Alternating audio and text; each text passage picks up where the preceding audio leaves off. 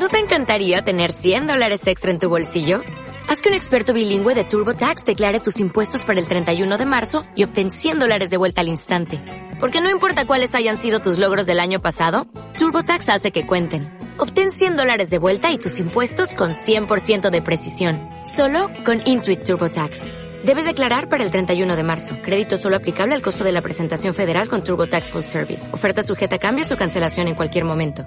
Durante casi 200 años, cristianos y musulmanes se enfrentaron en escenarios de tres continentes diferentes en las cruzadas iniciadas por el Papa Urbano II en el año 1095. Sin embargo, esta famosa serie de guerras medievales fue mucho más que una sucesión de batallitas entre buenos y malos, entre bárbaros y civilizados.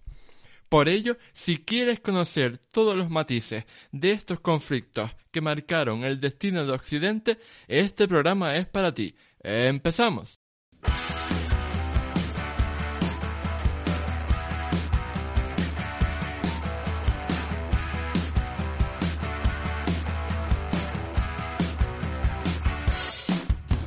Muy buenas a todos y bienvenidos al episodio 17 del podcast de Historia, el programa con el que cualquier persona puede aprender sobre historia independientemente de su formación o nivel de conocimientos previos.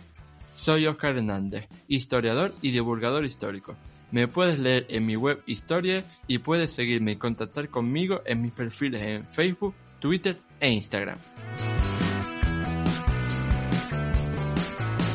Después de seis programas seguidos ambientados en la antigüedad, he pensado que sería buena idea despedir este año 2021 moviéndonos hacia adelante en el tiempo para meternos de lleno en uno de los procesos históricos más importantes de la Edad Media, las cruzadas.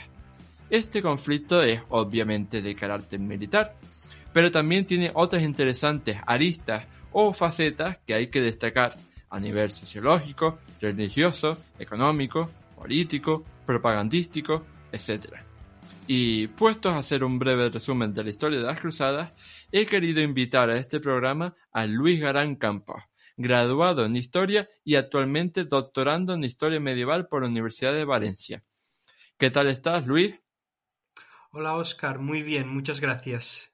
Para mí es un placer eh, tenerte aquí y lo primero que quería preguntarte, evidentemente, es ¿cómo crees tú que anda el mundo de la divulgación histórica de la Edad Media en general y particularmente de las cruzadas? Bueno, yo creo que como todo hay buenos programas, buenas, buenos blogs, buenas webs, también en el ámbito de la ficción hay muy buenos libros, buenas películas, pero igual que en otras partes, en otros campos de la historia también hay muchos productos literarios, mm, audiovisuales, que caen en tópicos sobre la Edad Media y particularmente sobre el mundo de las cruzadas, como esa mm, visión de combate entre buenos, malos, entre bárbaros, civilizados, entre europeos, occidentales, productos que, que muchas veces no tiene la intención de contar una historia o de entretener a la vez que informar, sino de lanzar un mensaje y esas cruzadas, esos combates entre cristianos europeos y musulmanes de Oriente Próximo va a ser más una excusa, un telón de fondo para el mensaje que quieren lanzar. Hmm, sí, tienes toda la razón. Y porque al fin y al cabo, pues fueron unos conflictos que, eh, como ya mencionaremos más adelante, no solo se dieron en, en, Tierra Santa, sino que también se dieron en territorio europeo. Entonces, pues al, fin y al cabo, pues, eh, muchos dirigentes eh, políticos pues, pueden usarlo como excusa para politizar su, su gobierno y, y, llevar de forma presentista a la actualidad. Hmm yo creo que la, primera pregunta evidente que, tendría que hacerte es ¿qué fueron las cruzadas? Así en pocas palabras. Las cruzadas podríamos definirlas como expediciones militares de la nobleza de Europa Occidental contra territorios no cristianos en el nombre de la religión cristiana católica. Fundamentalmente fueron los territorios del levante mediterráneo u oriente próximo, es decir, los actuales eh, Siria, Líbano, Israel, Palestina y Egipto. Pero también fueron territorios otros donde habitaban no cristianos, como por ejemplo el Báltico o, gran parte de la península ibérica dominada por poderes musulmanes, que es Al-Ándalus. Hmm. ese nombre, eh, Cruzadas, no es de la época, es el nombre que pusimos a posteriori los historiadores. Su época se llamaban peregrinaciones, es decir, peregrinaciones porque se entendía como un, como un acto de peregrinación, es decir, una lucha en el que un guerrero se va en el, a cumplir un objetivo bajo la protección de Dios como una peregrinación, como un sacrificio que se hace por Dios, por la iglesia. Mm. Sí, y, bueno, la, sabemos que la primera cruzada empezó en el año 1095 eh, a causa de, de unas palabras de, del Papa Urbano II. Pero claro, antes de, que, de que el Papa diera ese discurso que cambiaría la historia, pues eh, tuvo que haber todo un contexto histórico que favoreciera ese, esa aparición ¿no? de esta serie de, de conflictos. Entonces, eh, eh, cuéntanos un poco más sobre ese contexto histórico que implica los antecedentes que llevaron a que estallara esa primera cruzada. Vale, la historia de las cruzadas es un poco la historia, una historia de ensayo y error que, hace la Iglesia católica, sobre todo el papado. Mm, en torno al año 1000 en, en Europa se producen una serie de cambios sociales, políticos, económicos, culturales que se llaman la revolución feudal. Consecuencia de esos cambios aparecen eh, la, aristocracia feudal, que es lo que todos conocemos de, por ejemplo, la ficción, que son los caballeros, los condes, los, los varones, en definitiva, la nobleza guerrera, que tiene las tierras, pero también tiene las armas. Esa nobleza es violenta, están siempre en guerras entre ellos por el control de territorios, de los recursos.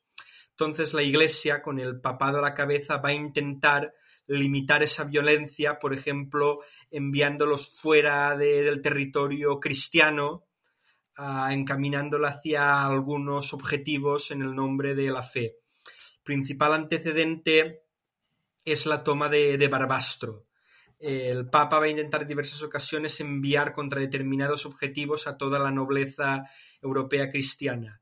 Barbastro mm. era una fortaleza del actual Aragón que quería tomar a los musulmanes andalusíes el, el, rey de Aragón. Entonces el Papa anima a toda aristocracia europea que vaya allí a luchar con el rey de Aragón y a cambio pues se les perdonarán sus pecados. Esta convocatoria tuvo un gran éxito, se pudo tomar Barbastro también el mismo Papa Urbano, en el año 1089, poco antes de la convocatoria de la Primera Cruzada, declaró como mm, diócesis, como iglesia de especial protección papal, Tarragona en la península ibérica, para ver si era posible que toda la aristocracia europea se uniera para dar dinero para proteger Tarragona, incluso ir ellos a defender esa diócesis que estaba en la, en la frontera es decir, es una historia de ensayo y error de lanzar una convocatoria y ver cómo la nobleza iba respondiendo.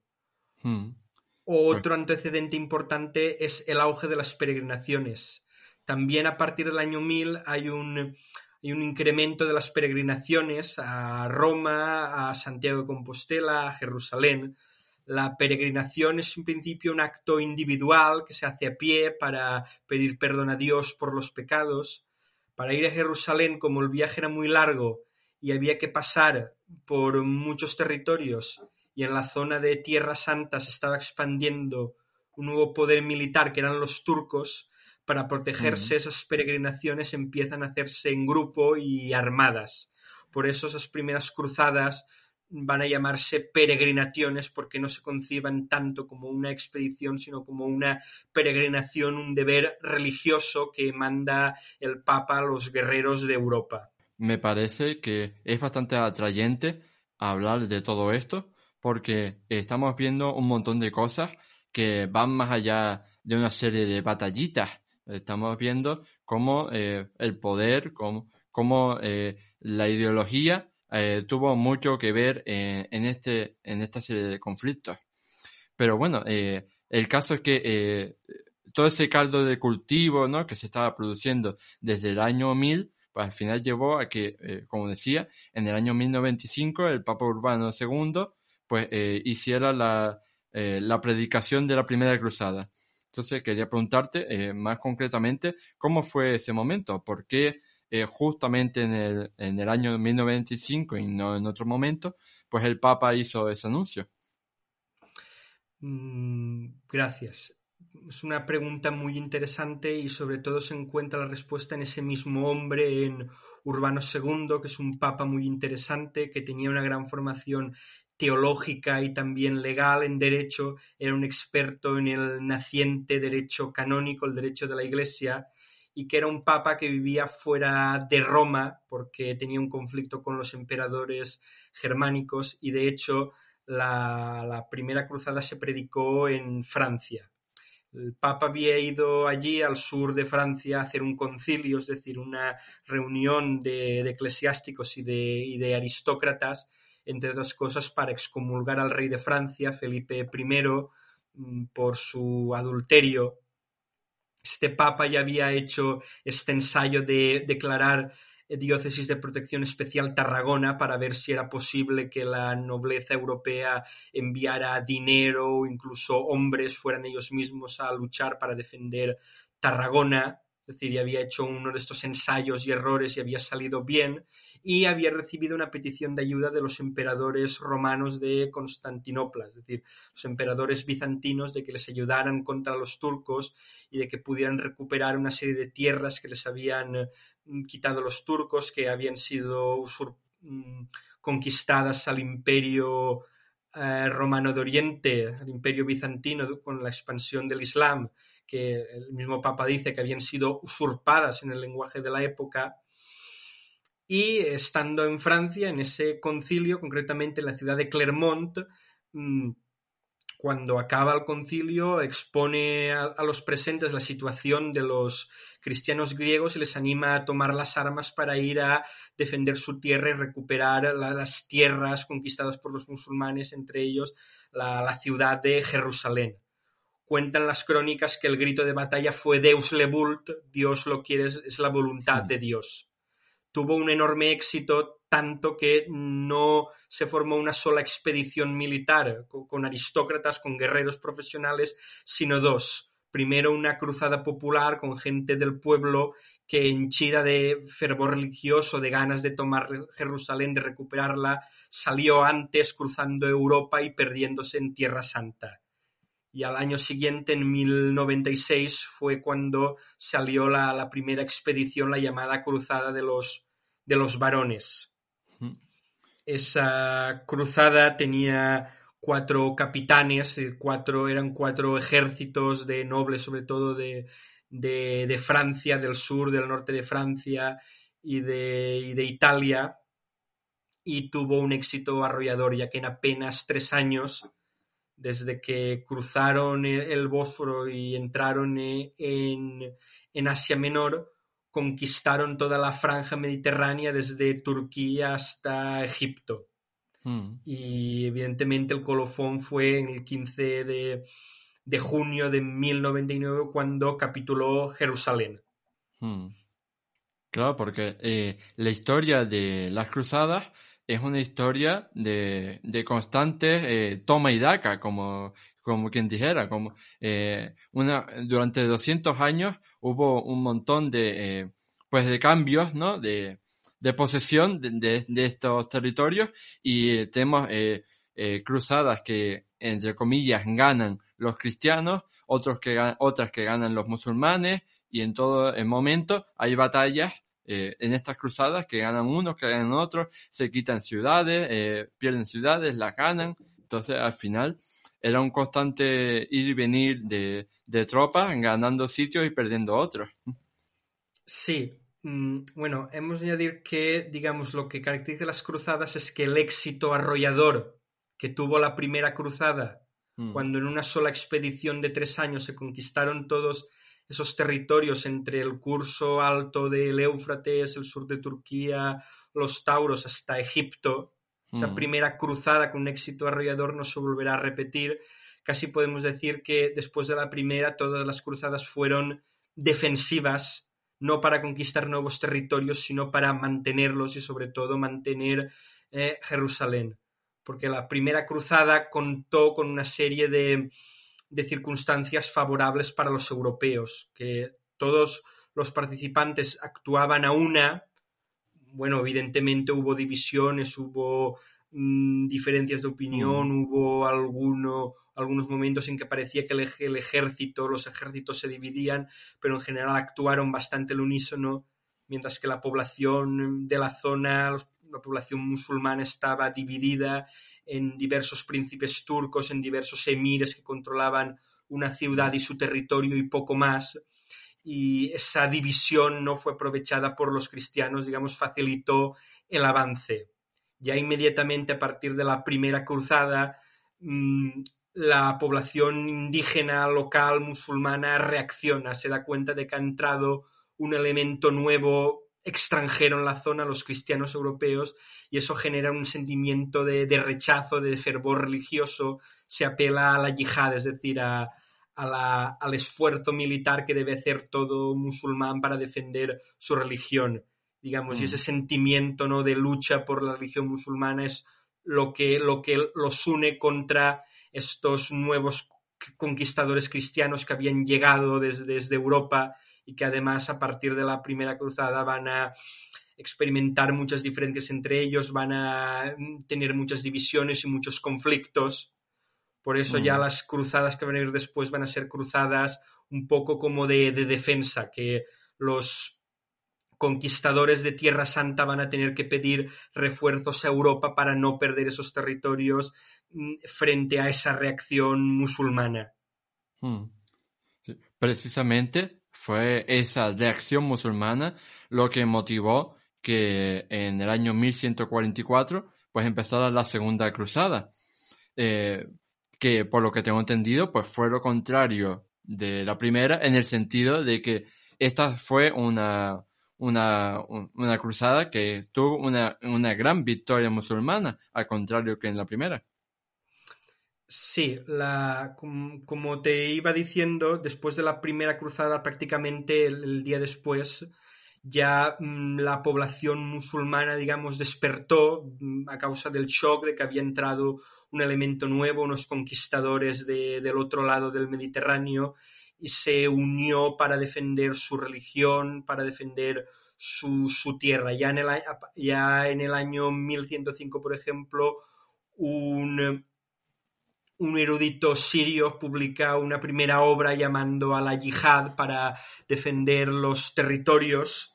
Eso permite que mm, mm, va a permitir que diferentes líderes musulmanes apelando a este espíritu de unión religiosa, de unión de los musulmanes contra los invasores, pues puedan conseguir lo que nadie hasta ese momento había hecho en la zona, que es unir a todos los todas las ciudades y a todos los caudillos y líderes locales en un frente común.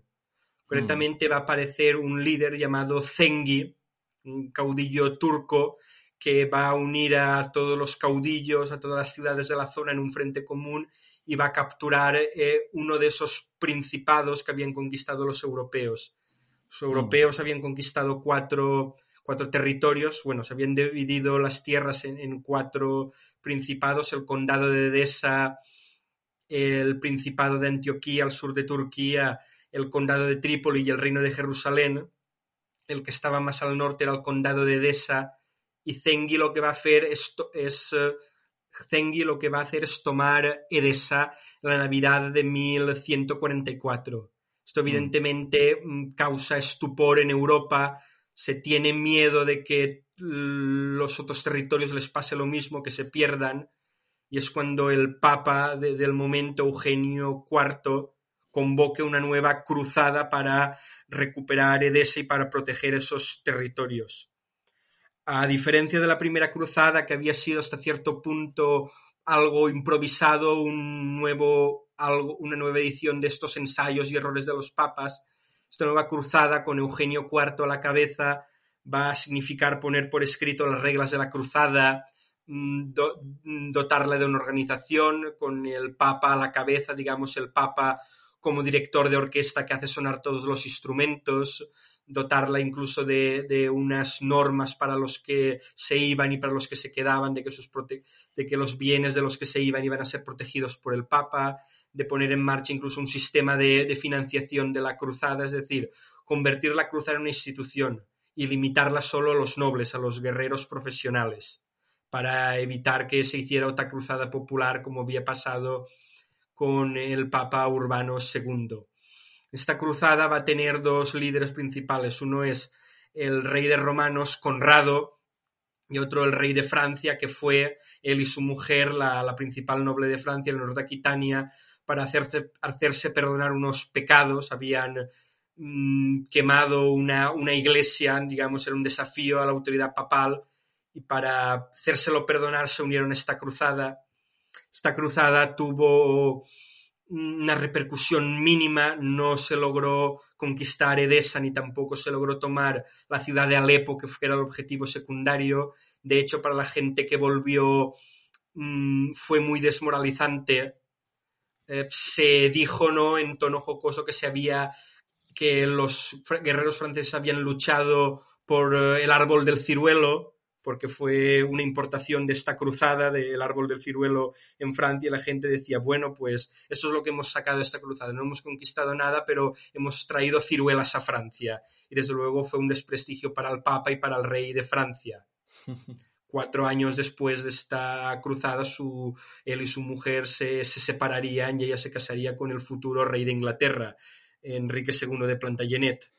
La verdad es que hay que ver eh, eh, la, lo de, la de jocosos, ¿no? Que pueden ser en esta época también con esa clase de bromas, como la de las ciruelas. sí. Y, y bueno, eh, ya que has mencionado a uno de, bueno, a uno de los personajes más famosos de la Edad Media, ¿no? Como es Leonardo de Quitania, he de decir que algunos de los personajes militares, ¿no? Y políticos más famosos de la Edad Media eh, se desarrollaron, ¿no? Tuvieron un gran impacto en la Tercera Cruzada, que a lo mejor, si no me equivoco, creo yo que a nivel divulgativo al menos es la más conocida, porque en ella participaron, por ejemplo, el famoso Ricardo Corazón de León, o estuvo eh, también allí eh, Saladino, ¿no? Entonces, ¿por qué empezó eh, esta tercera cruzada? Bueno, pues la tercera cruzada es obra, ¿no? De este personaje que mencionar Saladino. Hay que decir que Saladino no era su nombre. Saladino es un lacab, que en árabe significa título honorífico, que son mm. títulos que se ponen los, los califas o los, o los guerreros por la fe. Él se llamaba Yusuf ibn Muhammad ibn eh, Ayub, pero se puso de la cab de honorífico Saladino, que significa el camino de la religión. ¿Te acuerdas de este guerrero mencionar? Mm, Zengi. Saladino mm. era uno de, los, de sus, sucesores. Era un caudillo de origen kurdo que logra unir a todos los, eh, todos los príncipes de la zona, todo, todas las ciudades y eh, consigue en el año 1187 derrotar a las fuerzas del reino de Jerusalén y tomar la ciudad de Jerusalén. Claro, mm. esto ya no es solo una ciudad como Edesa, es tomar, digamos, el centro de las preocupaciones de los cristianos, la ciudad de Jerusalén, donde estaba el Santo Sepulcro. Evidentemente esto de nuevo genera una reacción en Europa, el Papa del momento se apresta a convocar la, cruzada. Prácticamente desde que llegan las noticias de que aquí en Jerusalén empiezan a salir de Europa cuerpos expedicionarios, pero hay que esperar al año 1189 cuando salga la, la, la tercera cruzada la que, la que está convocada por el Papa y que por tanto sigue todas estas reglas de la cruzada. En ella mmm, participa, bueno, un personaje muy conocido que es Ricardo Corazón de León. Ricardo Corazón de León es rey de Inglaterra, es hijo de Leonor de Aquitania y de, de su segundo esposo, el rey de Inglaterra, Enrique II de Plantagenet. Él uh, había, antes de ser rey ya se había hecho cruzado, es decir, ya había tomado los votos y había prometido ir a Tierra Santa a liberar Jerusalén y por tanto, mm, cuando llegó al trono en 1189, en apenas seis meses, lo dejó todo preparado para irse a la, a la cruzada. No irá solo, sino que también lo acompañan el rey de Francia, el uh, rey de Francia Felipe Augusto y el, uh, y el, emperador de Alemania Federico Barbarroja, que no llegará porque murió ahogado en mm. un río en, en, la Cilicia turca antes de siquiera pasar a Asia, pasar a, al territorio de, de, Oriente Próximo. Esta cruzada consiguió restaurar en parte el reino de Jerusalén, devolverle los territorios, pero no llegó a reconquistar Jerusalén.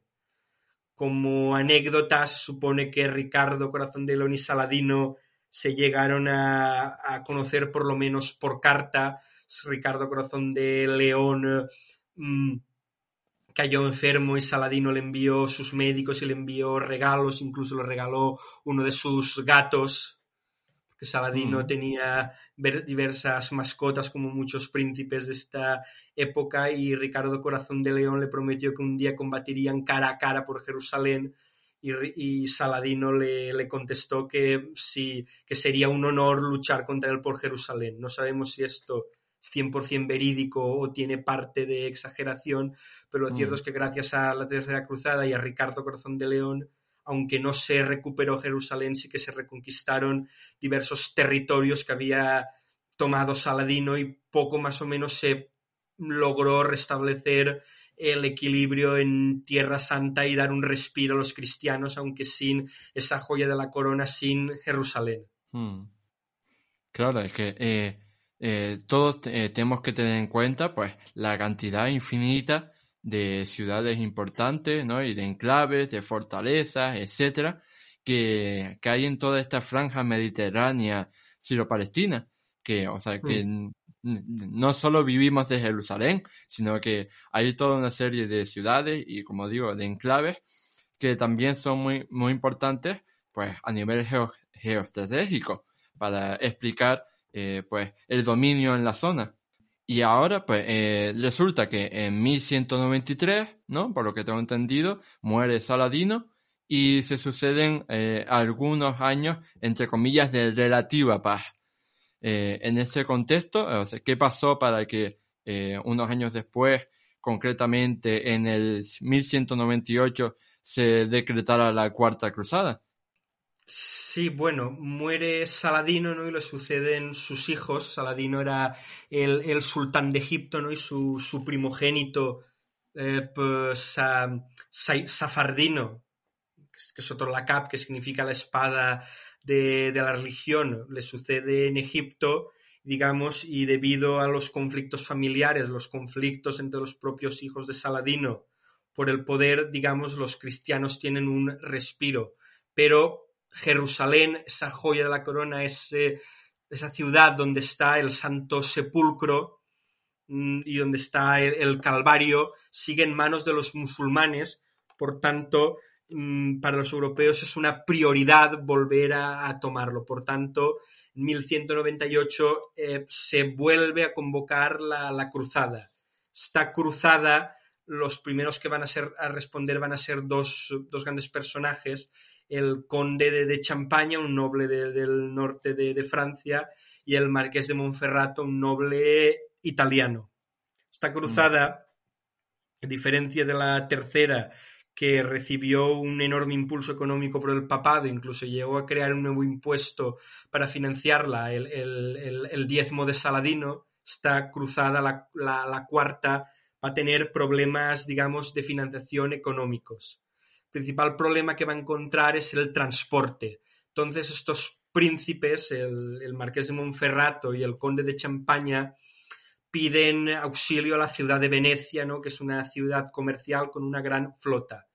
Mm, abiertamente reconocen que van a tener problemas para pagar inmediatamente todo lo que Venecia les dé en cuanto a barcos, en cuanto a hombres. Entonces, primero esta expedición, digamos, se convierte en una ayuda para Venecia, ¿no? Para solucionar sus propios problemas comerciales, sus propias conquistas. Y luego mm, se convierte en una expedición a Constantinopla, porque partiendo mm. de esta base que esta cruzada le faltaban recursos, le faltaban hombres, le faltaba dinero, reciben una oferta de un candidato al trono eh, bizantino de que si le, ayudan, pues eh, pondrá a su disposición los recursos del imperio. Es una, oferta que diríamos que no se podía rechazar. Por tanto, esa cruzada, en lugar de ir de cabeza a Jerusalén, va a pasar primero por Constantinopla a ver si pueden rascar algo. La situación política evoluciona de, tal forma que em, los, cruzados europeos se convierten en una facción más que lucha por el trono de Constantinopla y acaban ellos mismos expulsando al resto de candidatos y conquistando el territorio bizantino y saqueando Constantinopla. Digamos, entran en esa complicada política constantinopolitana y ellos mismos acaban conquistando el territorio de Constantinopla y, del imperio bizantino. La cruzada mm. cuarta se considera una especie de fracaso, una desviación imperdonable de la cruzada, porque no se destinó todo y todos los hombres a Jerusalén, sino que se dedicó a conquistar un territorio cristiano ortodoxo y a enriquecer a sus participantes que se repartieron el botín del imperio, del imperio bizantino. Hmm. A propósito de, este, de esta cuarta cruzada, o más bien del de espacio que va entre la cuarta y la quinta, eh, hay un suceso muy particular y que me ha llamado mucho la atención cuando lo conocí, que es el tema de la cruzada de los niños. Porque resulta que, eh, para que lo sepan nuestros oyentes, entre la Cuarta Cruzada que tuvo lugar entre 1198 y 1204 y la Quinta Cruzada que tuvo lugar entre 1217 y 1222, concretamente en 1212, hubo una cruzada en la predicada en la que participaron unos niños. ¿Puedes contarnos más detenidamente esta historia? Bueno, la, llamada cruzada infantil o cruzada de los niños, que bueno, ha sido objeto de, algunas obras de literatura, de algunas películas, es un tema todavía poco conocido, por no decir casi legendario. En realidad sabemos muy poco y todo, casi y todo, casi todo lo que se ha dicho de esta cruzada se, se, se, escribió muchos años después, entonces es posible que haya una gran parte de leyenda. La versión es que en el año 1212 un pastorcillo de, Francia tiene una, visión por la cual eh, pues, Dios o la Virgen o un ángel le habría dicho que Jerusalén todavía no se recuperada porque los guerreros europeos eran pecadores, los nobles eran, no eran puros, por tanto Jerusalén solo caería cuando fueran los inocentes, los puros, es decir, los niños, a tomarla. Ese pastorcillo habría ido a la corte del rey de Francia, le había puesto esta visión y habría recibido permiso para predicar la cruzada para que todos los niños se le unieran y con ese ejército de almas puras ir a tomar Jerusalén. Ese ejército puro que iba cantando himnos al Señor, iba predicando la buena nueva de que Jerusalén caería por, por intercesión divina ante los corazones puros, Mm, habría llegado hasta los puertos del sur de Francia, norte de Italia, generalmente se menciona Marsella, y ahí habría desaparecido, posiblemente porque comerciantes sin escrúpulos, en lugar de llevarlos a Jerusalén en barco, los habrían vendido como, como esclavos en el norte de África. Bien, esta es la versión que conocemos, como he dicho, esta, esta historia se escribió mucho tiempo después de los hechos que supuestamente pasan en 1212, entonces no sabemos qué es cierto y qué no. Sí que mm. sabemos que a principios del siglo XIII se mencionan algunas expediciones de pueri. Pueri en latín significa niño, pero no solo niño, sino también significa inocente o alguien que no podía valerse por sí mismo como un niño. O sea, que de alguna mm. forma podemos decir pobre, ¿no?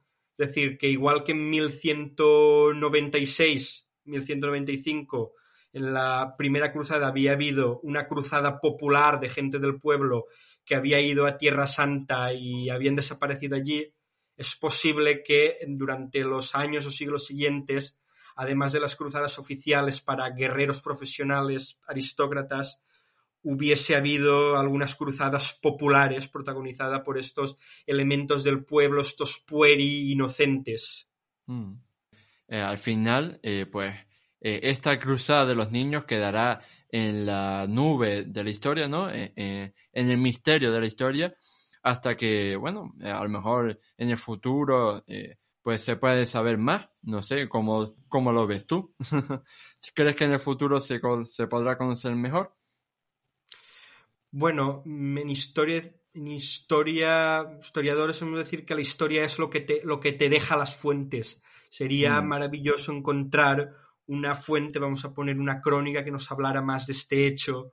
Sí. Mm, sería maravilloso. Sí, esperamos que en el futuro nuevas investigaciones nos permitan saber más de las cruzadas en general y de estos movimientos populares de cruzada al margen de estas grandes expediciones aristocráticas. Sí. Creo que mm. un documento así podría cambiar nuestra visión y nuestro conocimiento del universo de las cruzadas. Vamos a esperar que aparezca y que haya historiadores interesados que lo puedan encontrar, mm, investigar y divulgar. Bueno, pues resulta que, eh, que más allá de, toda esa, eh, esa leyenda ¿no? que puedas eh, haber con respecto a esta cruzada, lo cierto es que unos años después en, el, en 1217 empieza la Quinta Cruzada. Y por lo que tengo entendido, a partir de aquí, entre la Quinta y la Novena Cruzada, eh, se van a considerar como cruzadas menores, ¿no? O, cruzadas descarriadas, o sea, no van a tener el mismo sentido que habían tenido las cuatro primeras. Entonces quería preguntarte, pues, ¿qué diferencia hay o qué diferencia ves tú entre las cuatro primeras y esas cruzadas que hay entre la quinta y la novena. Una distinción que hemos hecho los historiadores, sobre todo en el siglo XIX, pues porque se ha considerado que esas cruzadas del siglo XIII ya no eran tan brillantes o no tenían motivos tan puros como tenían los cruzados del siglo XII de recuperar Jerusalén, no eran cruzadas que contaban con, bueno, que no cumplían todas las reglas como ahora veremos, pero es una distinción puramente nuestra, ¿no? Para distinguir unas cruzadas, vamos decir, tuvieron un relativo éxito, que más o menos sirvieron como la primera y tercera cruzada, y otras cruzadas, ¿no? Que, que se... Que, que, no consiguieron nada o que incluso fracasaron por la división entre sus líderes o la disensión que había entre los líderes guerreros y el papado, que no habían remado todos en la misma dirección. Digamos, se suele mm. marcar esa cruzada fallida de, Constantinopla, la cuarta cruzada, como separación entre las cruzadas buenas, donde había unión, donde había, digamos, pureza de espíritu, y esas cruzadas del siglo XIII menores, donde va a haber disensión entre los líderes, donde va a haber disputas entre los jefes guerreros y el Papa, y donde van a faltar ese altruismo, esa voluntad de, de servir a Dios, pero es una distinción totalmente nuestra. En la época no había cruzadas, digamos, buenas y cruzadas malas o cruzadas, digamos, mm, premium y, cruzadas gratis, por así decirlo. No había distinción. Mm. Claro, eso es muy importante. Hay que ponerse siempre, eh, tratar de ponerse en la mentalidad de, de aquellas personas. Y, y, bueno, respecto a, esta, a estas cruzadas eh, finales que podríamos destacar eh, principalmente, sobre todo eh, que no haya pasado anteriormente. Bueno, que esas cruzadas sí que consiguieron algo muy importante que es, durante un breve espacio de tiempo, recuperar Jerusalén. Porque Europa, digamos, había enviado a su mejor guerrero, a Ricardo Corazón de León, y Ricardo Corazón de León, aunque había recuperado muchos territorios, había dado un respiro a los cristianos de Jerusalén no había reconquistado esa ciudad, esa anécdota, ¿no? De que hemos, hemos contado de que él volvería y lucharía cara a cara contra Saladino para retomar Jerusalén. bueno, no, no pudo ser porque luego él volvió a Europa, fue secuestrado por el emperador de Austria, liberado, entró en guerras por el trono de Inglaterra, luego en guerras entre los franceses, murió en esas guerras. Mm. En Europa, digamos, con Ricardo Corazón de León no había conquistado Jerusalén. En esas cruzadas llamadas menores, que, que es, una, es, una, es un apelativo que yo no comparto para nada, se consiguió por espacio de tiempo breve retomar Jerusalén. Fue obra de otro gran guerrero, otro gran político que era el emperador eh, de Alemania, Federico II Hohenstaufen, llamado en latín Stupor Mundi, es decir, el, el, que sorprende al mundo, y no es para menos porque era un personaje verdaderamente sorprendente, porque era un personaje con que, bueno, a pesar de ser emperador germánico, alemán, como se le ha llamado algunas veces, vivía en el sur de Italia, tenía allí una brillante corte eh, donde convivían eruditos musulmanes y cristianos, él mismo era políglota, se decía que conocía bien la lengua y la cultura y la religión de los musulmanes, va a protagonizar una primera cruzada que fracasó porque no salió, la quinta cruzada, no salió mm. con el emperador, salió con personajes menores y el Papa lo excomulgó y para hacerse perdonar lanzará la sexta cruzada y la sexta cruzada fue la que retomó Jerusalén. ¿Por las armas? No. Federico II Mundi, que era un buen negociante, negoció con el sultán de Egipto, ese descendiente de, de Saladino, y compró Jerusalén.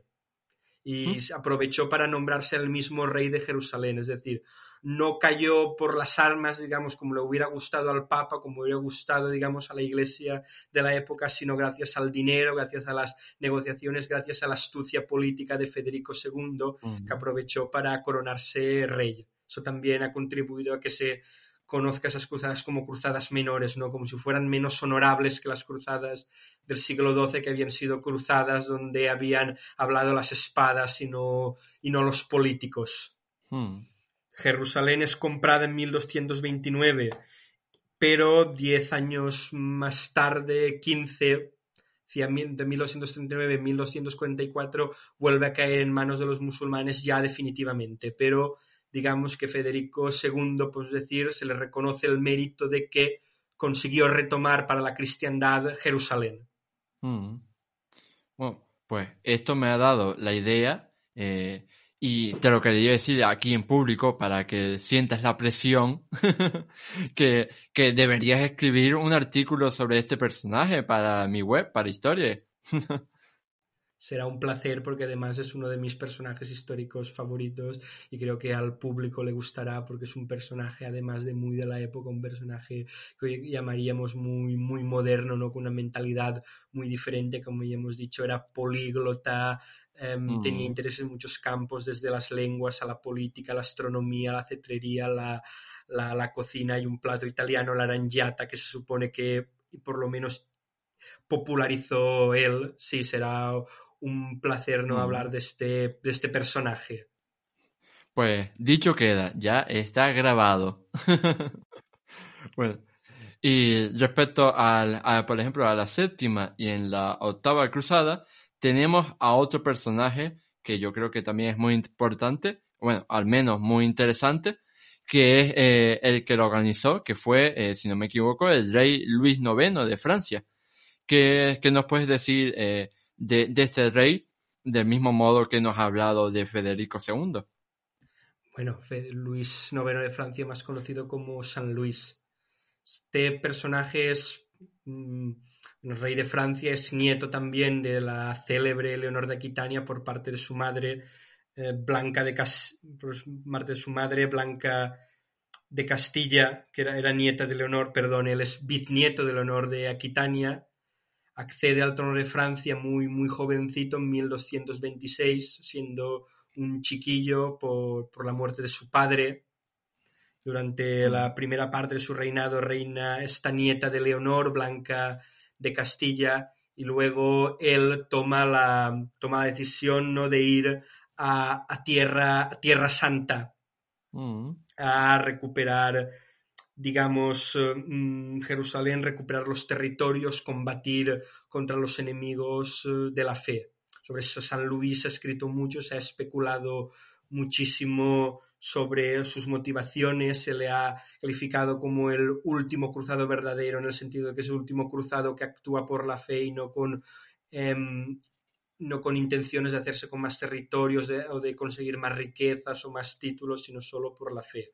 Se dice ¿no? que este personaje le fue inculcada la religión em, católica más acérrima desde pequeño por su madre. Su madre le habría escrito en una carta, hijo mío, preferiría mil veces verte muerto a mis pies que verte cometer un solo pecado. Hmm. Bueno, mm, entonces homenaje en corrido ríos de tinta y efectivamente habría partido a la sexta, perdón, a la séptima cruzada. Desde anteriormente, ¿no? Desde tiempos de, de Stupor Mundi, las cruzadas ya no, ya no empiezan en, el territorio mm, sirio-palestino, sino que empiezan e, en, Egipto. Federico mm. también envía, también había empezado por ahí en el sentido de que los dueños de Jerusalén son los sultanes de Egipto y por tanto se ve más inteligente atacar Egipto y luego obtener concesiones, mm, obtener capitulaciones de Egipto que no atacar directamente Jerusalén. Y efectivamente él fue a Egipto entró en el Nilo por uno de sus brazos y combatió allí. Tenía un plan de tomar el Cairo, pero por diversas circunstancias fracasó. Fue hecho prisionero allí. En la, en la cruzada estuvo un tiempo preso de los, de los sultanes de, de Egipto. El reino tuvo que contraer una gran deuda con la orden del Temple para poder rescatarlo y tras su regreso a Francia no desistió, sino que, sino que estaba decidido a volver a la cruzada y sería él quien lanzara la considerada última cruzada, la octava, novena, porque la empezó él como octava cruzada y la terminó otro rey como novena, pero que en lugar de dirigirse a Egipto o a Jerusalén fue al norte de África, a Túnez, y estando asediando digamos, un puerto por, por mar, murió allí de, de, una enfermedad.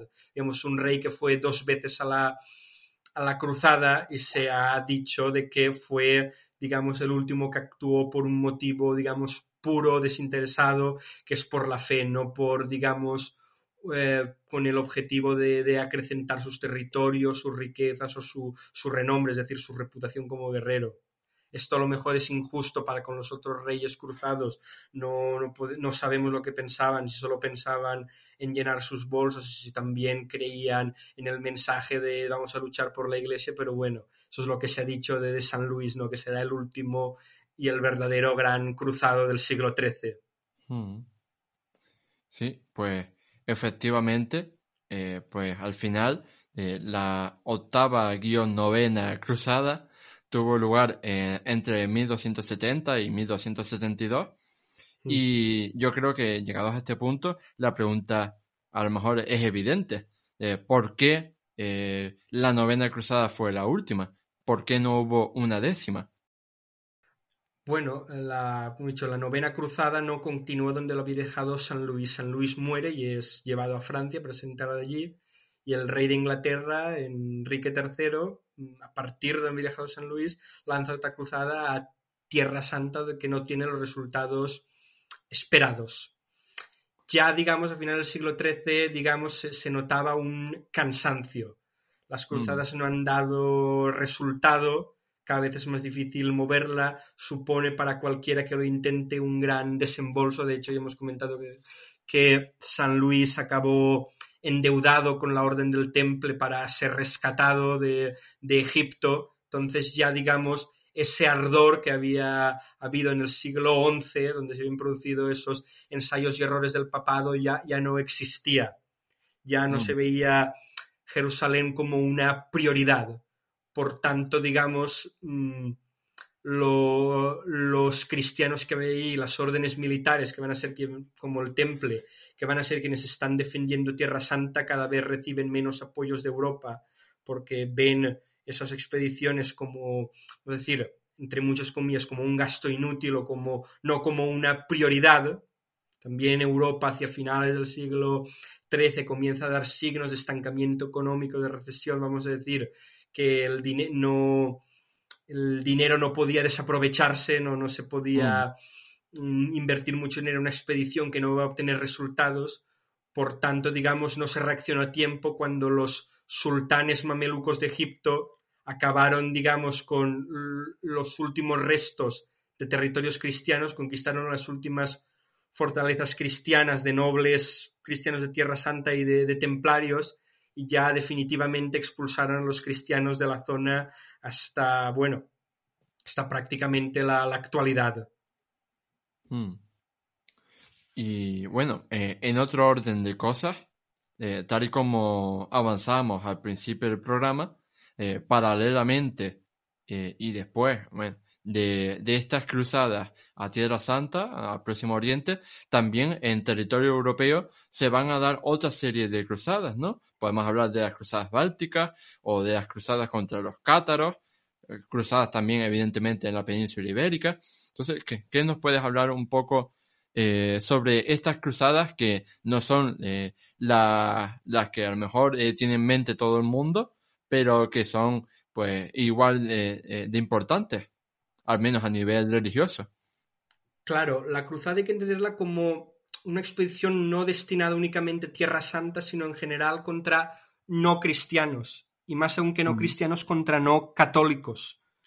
Porque, por ejemplo, se pudo, esa cuarta cruzada se produjo no solo por esa ambición ¿no? de los líderes de la Cuarta Cruzada, esas ganas de compensar sus pérdidas económicas, sino también porque durante los siglos XI y XII la propia Iglesia Católica había hecho un discurso contra los cristianos ortodoxos, que seguían siendo cristianos aunque no eran católicos. Eso, digamos, dio tranquilidad de conciencia a los líderes de la Cuarta Cruzada para atacar a cristianos siempre que fueran cristianos griegos. Mm. Entonces, digamos, una cruzada podía ser convocada contra cualquier mm, contra cualquier líder o contra cualquier territorio no cristiano católico, incluso contra líderes católicos que hubiesen sido excomulgados y por tanto fuera de la iglesia, que se les considerara enemigos de la fe. Por eso, claro, ya desde, ya desde muy pronto, desde el año 1102, un papa, Pascual II, declaró que la península ibérica era tierra de cruzadas, es decir, que los nobles de la península ibérica, en lugar de irse a Tierra Santa, podían y debían hacer la cruzada en, territorio ibérico contra los andalusíes.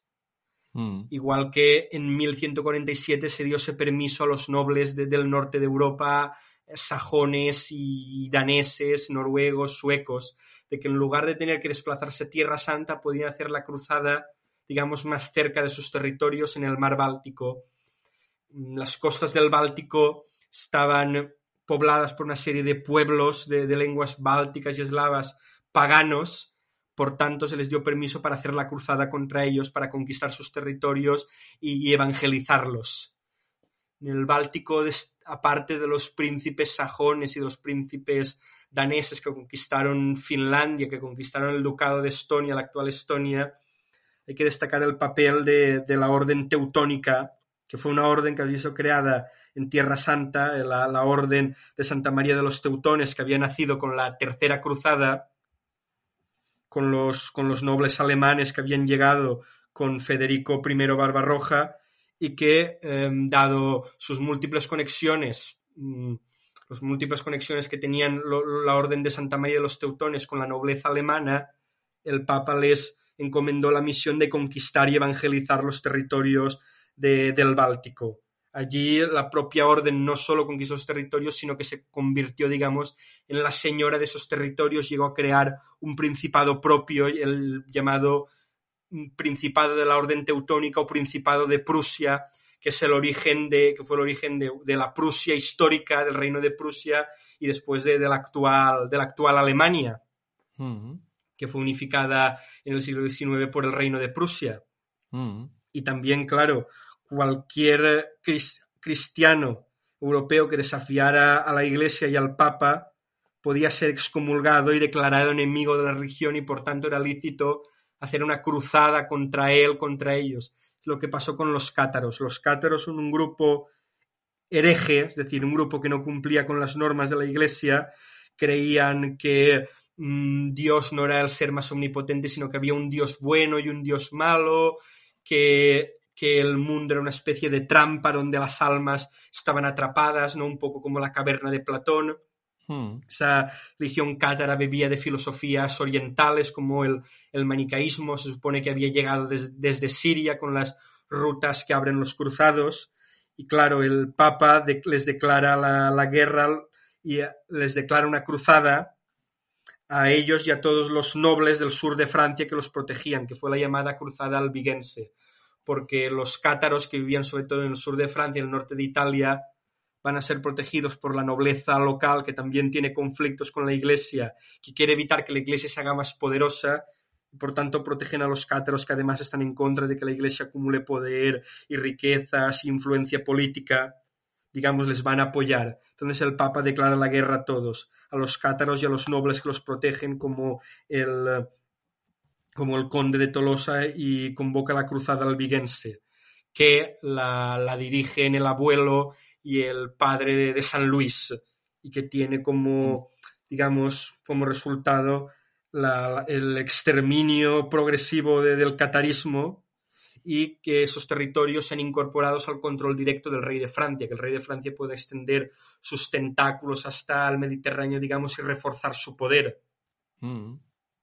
Pues la verdad es que no sé qué pensarán ustedes, queridos oyentes, pero a mí eh, todo esto me parecen eh, temas realmente cautivadores y, muy atractivos de, de estudiar. Y bueno, para ir finalizando ya este programa, eh, una última pregunta quería hacerte yo, Luis, que al principio, eh, cuando empezamos el programa, hablabas de que, evidentemente, como es normal, hay eh, buena divulgación histórica y mala divulgación histórica en lo que se refiere a las cruzadas. Y entonces yo te quería preguntar y te quería a ver si nos podías recomendar alguna serie o película que tú consideres que esté bien relacionada con las cruzadas. Vaya, me has puesto un poco en un aprieto, ¿no? Yo ya pensaba que me iría de aquí sin responder esta pregunta. Bien, bueno, antes que nada una advertencia para navegantes, he dicho que hay buena y mala divulgación y buena y mala literatura desde el punto de vista histórico.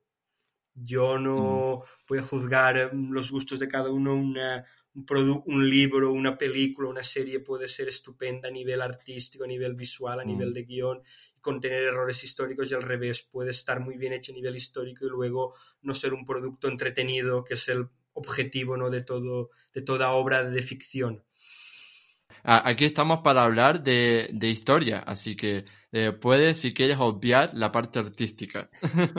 claro, pero yo no quiero que si me meto ahora con alguna producto, con un libro, con una película, tus lectores, tus oyentes aquí me odien. Voy a hacer unas recomendaciones simples intentando no meter mucho la pata, un libro de divulgación que me gusta a mí mucho y que creo que puede ser muy interesante por lo que aporta es un libro de Amin Malouf llamado mm. Las cruzadas vistas por los árabes. Amin Malouf es un autor mm, franco-argelino que digamos es decir una historia de las cruzadas, ¿no? Un poco como la contada ahora, pero desde el otro punto de vista, ¿no? ¿Qué opinaban los musulmanes? Creo que es muy interesante lo que él mm, plantea y además es un libro muy ameno y muy entretenido como todo lo que escribe este autor, ¿no? que ha cultivado muchos géneros, digamos, desde la biografía hasta la novela de ficción y, el ensayo.